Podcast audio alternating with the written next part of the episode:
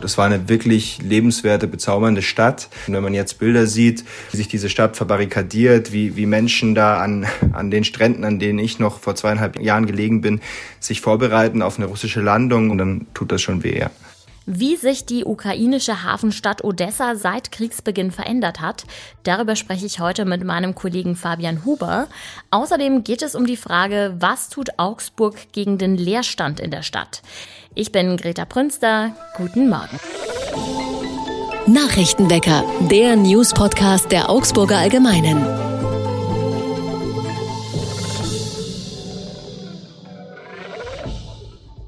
Das Augsburger Telotviertel ist als gute Wohngegend bekannt.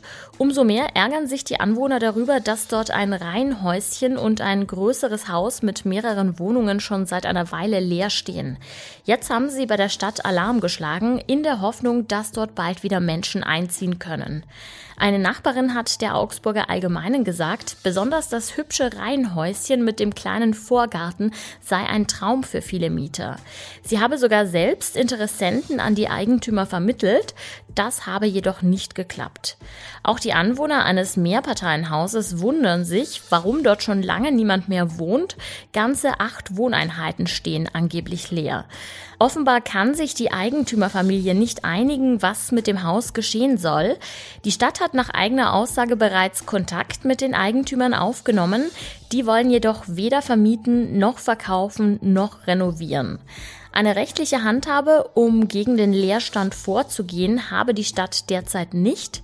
Ein solches Mittel, also eine sogenannte Zweckentfremdungssatzung, wie es sie bereits in München gibt, wird aber derzeit vorbereitet.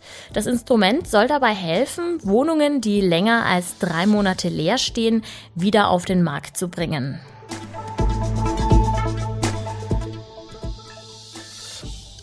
Razzia in Barbershops und bei Friseuren. Das Hauptzollamt hat in einer groß angelegten Aktion ganze 200 Betriebe in der Region kontrolliert und da ist ihnen tatsächlich der ein oder andere Fisch ins Netz gegangen. Geprüft wurde vor allem, ob in den Betrieben der Mindestlohn gezahlt wird und ob es zu Schwarzarbeit kommt. In 35 Fällen sei eine weitere Überprüfung notwendig, hieß es. Zudem gab es zwei Bußgeldverfahren wegen illegaler Beschäftigung und ein Strafverfahren wegen illegalen Aufenthalts. Konkret ging es dabei um einen Mann aus der Türkei, der sich mit einem gefälschten griechischen Pass ausweisen wollte, um einer drohenden Abschiebung zu entgehen.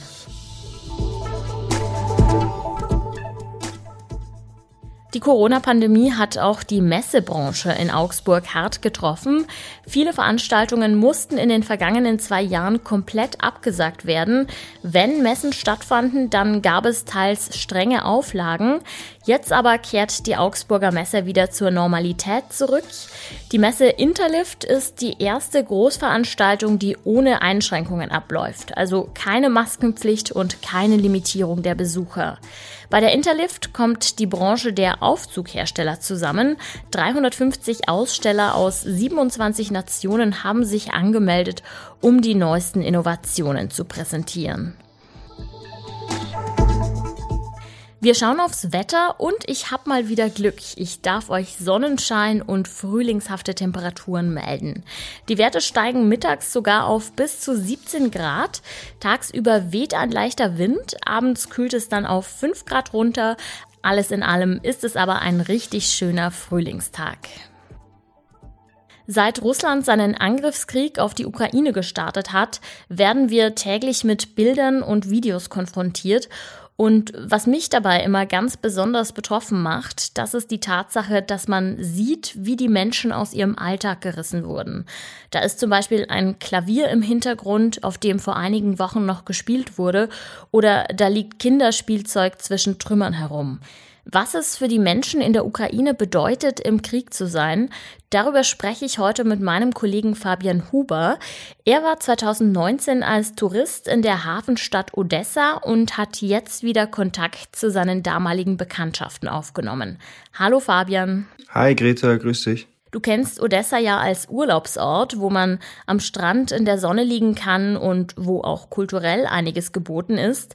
Wie war es denn jetzt für dich, Bilder von Odessa zu sehen, das sich derzeit auf einen Kampf vorbereitet? Ja, es, es ist wirklich schrecklich. Also ich habe die Stadt damals im September 2019 wirklich als eine, eine sehr, sehr lebenswerte Stadt kennengelernt. Ähm, das Wetter war unglaublich gut, äh, die Leute waren freundlich, man konnte gut weggehen, man konnte sich viel ansehen. Ähm, das war eine wirklich lebenswerte, bezaubernde Stadt. Ähm, was man, glaube ich, hier so im Westen nie ganz so registriert hat, ne? wie, wie schön Odessa ist. Und wenn man jetzt Bilder sieht, wie sich diese Stadt verbarrikadiert, wie, wie Menschen da an, an den Stränden, an denen ich noch vor zweieinhalb Jahren, Jahren gelegen bin, sich vorbereiten auf eine russische Landung oder wie sie ihre ähm, ja, Nationalschätze einpacken und, und die, die Stadt mit Sandsäcken verbarrikadieren, dann tut das schon weh, ja. Du hast damals im Urlaub die Ukrainerinnen Jana und Anastasia kennengelernt und jetzt kürzlich wieder Kontakt mit den beiden aufgenommen.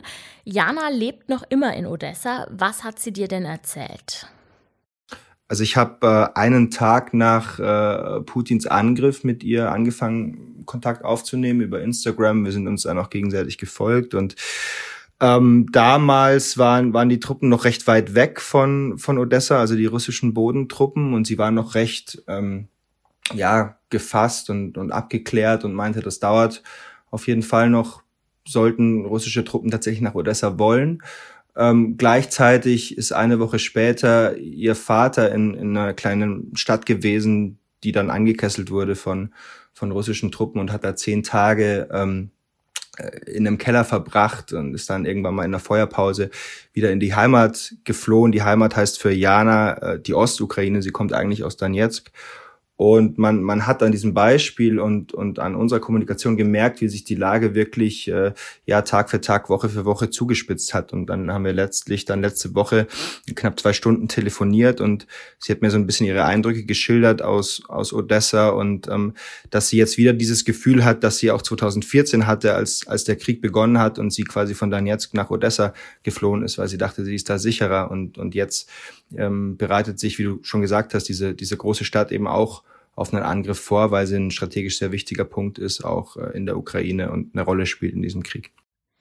Und welche Emotionen hatte sie, als sie dir das erzählt hat?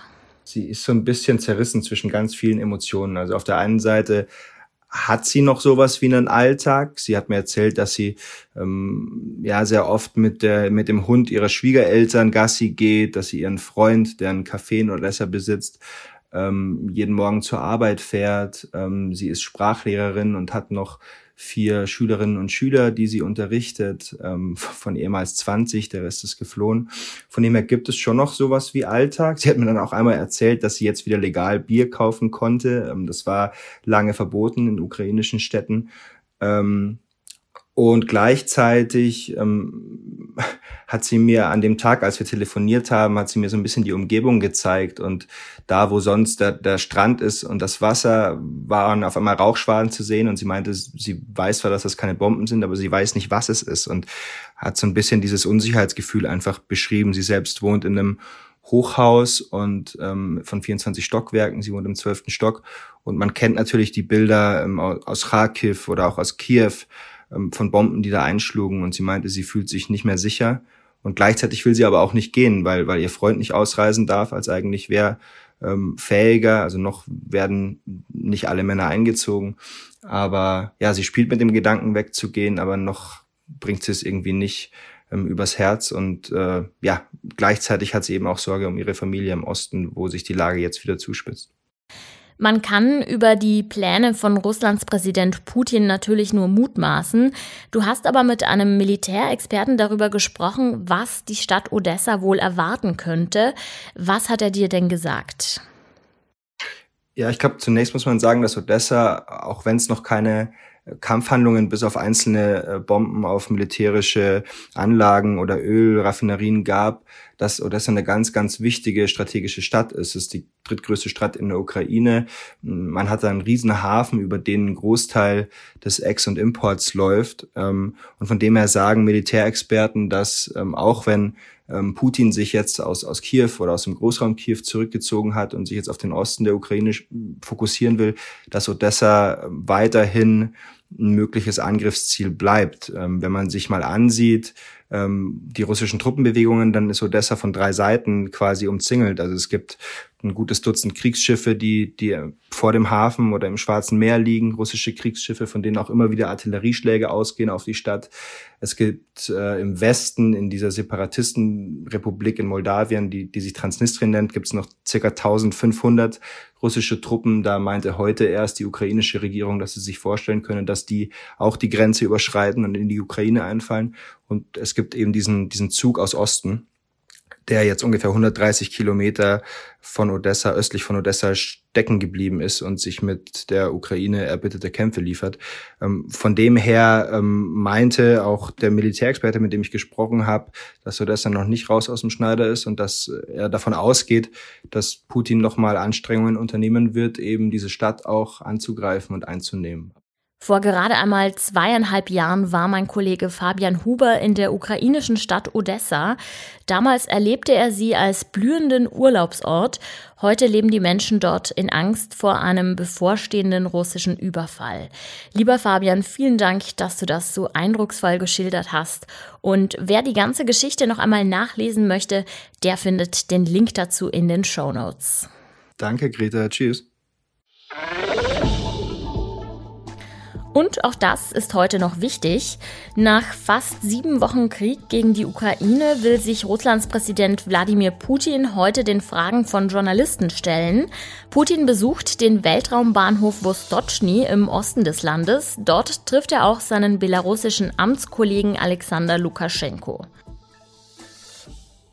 Wie lange hat es bei euch eigentlich gedauert, bis ihr euch an die Zeitumstellung gewöhnt habt? Bei mir ehrlich gesagt eine ganze Woche und ich habe ganz schön über den neuen Aufstehrhythmus geflucht. Ein Inselvolk im hohen Norden Skandinaviens will jetzt gleich ganz auf die Zeit verzichten, also sich quasi komplett von der Idee des 24-Stunden-Tags freimachen. Das Zeitgefühl der rund 380 Bewohner der Insel Sommeroy weicht nämlich stark von dem ab, was auf dem Ziffernblatt steht. Das liegt unter anderem daran, dass nördlich des Polarkreises an 70 Tagen um Mitternacht noch die Sonne scheint. Und zwar so hell, dass man problemlos draußen Fußball spielen kann oder zum Einkaufen oder den Rasen mähen zum Beispiel.